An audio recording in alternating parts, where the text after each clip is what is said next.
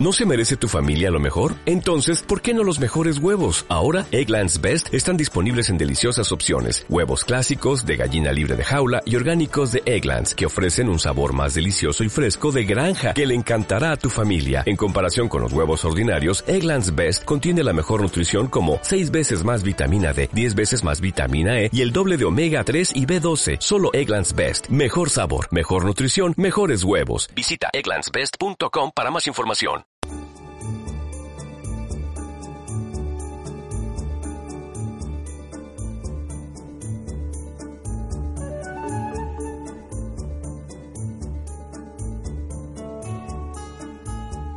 Habitualmente los viernes dedicamos unos minutos a la ciencia, como todos sabéis, pero hoy eh, no es viernes, creo, y a pesar de eso vamos a dedicar unos minutos a la ciencia. ¿Por qué?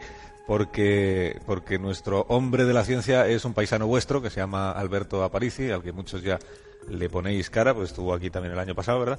Y los que no le poníais cara todavía, pues, pues esto es lo que hay, esto es lo que hay. Hola Alberto, muy buenas noches. Hola, buenas noches. No hay más cera que esta, esto es lo que hay. Pues fijaos, ayer cuando estábamos, los que estábamos allí en el Vaticano pendientes de, de la fumata a las 7 de la tarde, de, de si sale el humo, si no sale, qué significa, Alberto lo único que estaba era pendiente de cómo, cómo es el, por, por qué es ese el color del humo, ¿no? ¿Cómo, cómo es posible, por qué en negro, por qué, hola Alberto, te saludé, ¿verdad? Eh, sí, me saludaste. Entonces, tú estabas pendiente de- en- del color del humo, mientras el- la cristiandad estaba pendiente de si había papa o no había papa.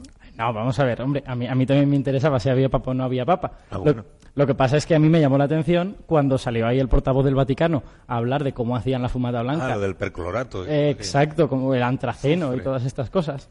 Eh, y lo que, lo que hizo para explicar cómo hacían las fumatas era básicamente enumerar un montón de compuestos químicos, que la verdad es que si no eres un experto en química, yo no lo soy, pues no los entendías.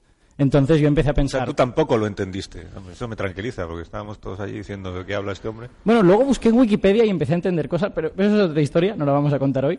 Yo, lo que pasa es que cuando oí todos esos compuestos químicos tan raros, pues lo que dije fue, a ver, ve, espera, vamos a pensar qué está pasando en la fumata. Espera, a ver es- si está- encontrar para recordar a los oyentes los compuestos químicos. Mira, A ver, eh, de las anotaciones de ayer escuchando a Lombardi dice: Hmm. Si en negra es que se ha utilizado perclorato de potasio, ajá, antraceno y azufre. antraceno y azufre, qué Esto mal para la suena, negra. el azufre. Y si es blanca, se utiliza clorato de potasio, lactosa y colofonia. Sí. Que la colofonía lo busqué yo, es una especie de resina deshidratada. Una resina deshidratada. Exacto, es una, es una cosa así medio traslúcida, bastante asquerosa. Que en los conclaves anteriores nos decían, para la blanca usan paja mojada. Una cosa mucho más... Tiene bastante sentido, lo vamos a entender al final del programa, si quieres. Ah, qué- interesante. Bastante sentido. Dijo Lombardi, los fumo... estos son los fumógenos. Nos pusimos allí a buscar en el diccionario de los fumógenos y no estaba. No, no eran, no eran un tipo de cardenal especial. ¿no? Luego resulta que eran los fumígenos. Ah, En el Vaticano tampoco os creáis que siempre aciertan. Bueno, la historia está ahí. Eh, bueno, la, la cosa que yo te decía es que viendo, viendo toda esta enumeración de compuestos químicos que, Sí. que yo no sabía muy bien lo que eran, pues yo lo que empecé a pensar es, bueno, vamos a pensar qué está sucediendo en el humo negro y qué está sucediendo en el humo blanco. Dentro del propio humo. Que- exacto, para que sea blanco y para que sea negro, que eso es la cosa real, ¿no? Todo lo demás pues son nombres que le ponemos a las cosas. Y cuando me di cuenta, eh, realmente lo que pasa en el humo negro es bastante diferente de lo que pasa en el humo blanco y me pareció muy interesante. Y dije, joder, de lo que tendríamos que estar hablando es de esto, ¿no? No de, no de, pues, no del Papa. y de- no, bueno, el Papa es otra cuestión. el Papa es otra cuestión. Pero Bueno, no de pues- los nombres, ¿no? Pues empieza a explicarnos entonces mm, qué es lo que pasa en el humo negro y qué es lo que pasa en el humo blanco y por qué es tan apasionante. Muy bien. En primer lugar, déjame, déjame que te cuente un par de cosas o tres sobre la luz, porque la necesitamos para entender todo lo demás.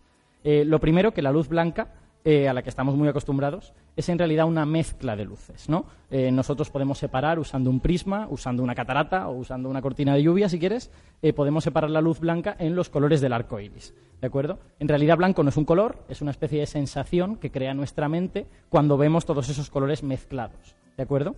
Por contra, los, los colores puros, digamos, la luz roja, la luz azul, la luz verde, esa sí que es luz pura. Tú le puedes hacer todas las perrerías que quieras a esa luz, que de la luz roja no sacas luz amarilla, que de la luz azul no sacas luz verde. ¿De acuerdo? Mientras que la luz blanca es una luz compuesta. Tercer hecho relacionado con la luz y que es importante. Eh, lo que diferencia los diferentes colores es la energía de esa luz. ¿De acuerdo? La luz azul es más energética, una onda, una sola onda de luz azul lleva más energía que una sola onda de luz roja. En realidad lo que, lo que sucede es que nuestros ojos y nuestra mente son una especie de aparato muy sofisticado para medir la energía de esa luz. Entonces, en lugar de tener una pantalla en la que sale un numerito que dice pues la energía era no sé cuánto, lo que nos da es una imagen coloreada. Y cuando vemos algo azul es que ahí hay más energía que cuando vemos algo rojo. O sea, nuestro- nuestros ojos y nuestra mente son una especie de máquina muy sofisticada para medir energía. Un descodificador y a la vez un medidor. Qué interesante. Efectivamente. Qué interesante.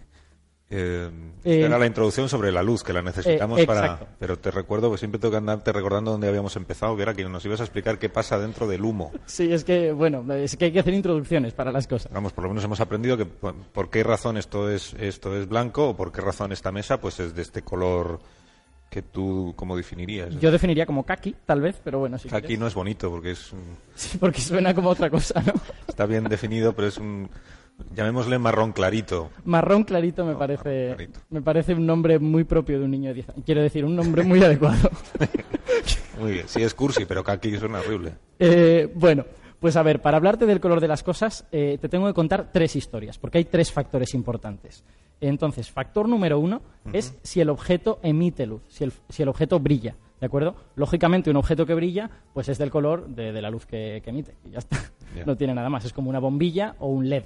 Los LEDs pueden ser de un solo color, las bombillas como estas pues suelen ser de luz blanca más o menos amarilleada, ¿no? A lo mejor hay un poquito más de amarilla que de las otras, pero es básicamente blanca. Este el que emite luz por sí mismo. Exactamente. Pero bueno, esto de la emisión de la luz es un mundo por sí mismo, entonces no vamos a hablar más de él hoy porque nos podríamos pasar dos programas hablando de esto. Ya. Hoy vamos a hablar de los que no emiten luz. Por ejemplo, esta mesa de color marrón clarito. Exactamente, la mesa de color marrón clarito. Vale, pues ¿qué es lo que pasa con estos objetos que no emiten luz? Que solo los podemos ver cuando los iluminamos con alguna cosa. Y en este proceso sucede algo que es muy muy curioso, porque fíjate que esta mesa, que está iluminada con luz blanca, eh, le está llegando muchísima luz blanca, esa luz contiene todos los colores, pero a nosotros solo nos está devolviendo el marrón clarito. No nos está devolviendo el resto, no nos está devolviendo el azul, por ejemplo. No me gusta el tono con el que dices marrón clarito. Es que me ha gustado mucho, Carlos. Voy a hacer fan en Facebook. Venga, el kaki. Bueno, pues eh, factor número dos, que tiene que ver con esto de que le llega luz blanca y solo emite marrón clarito, es que los objetos absorben luz. Y el color de los objetos es el color de la luz que no absorben. Es el color de la luz que escapa de las garras del objeto, ¿no? Y esto tampoco es algo que debiera sorprendernos demasiado, ¿no? Porque pensemos en lo que son los objetos. Los objetos eh, son cosas hechas de átomos, hechas de moléculas, y los átomos y las moléculas no son otra cosa que electrones que están más o menos ordenados alrededor de los núcleos atómicos, ¿no? De maneras complicadas en algún caso. Eh, estos electrones pueden reordenarse, ¿no? No tienen una manera única de estar, de estar dispuestos. Entonces, lo que pasa cuando les llega un rayo de luz es que los electrones, si pueden, lo absorben y usan su energía para recolocarse dentro de esa estructura, ¿no? Pero lo que pasa es que el espacio dentro de las moléculas y los átomos no es infinito, no es ilimitado. Entonces, hay energías que no hay maneras de cuadrarlas, ¿no? Si los electrones absorben esa energía, no, no encuentran dónde colocarse en la molécula. Entonces, la luz que tiene esa energía o ese color es rechazada por los electrones. Entonces puede salir del objeto. Y esto es lo que le da el color.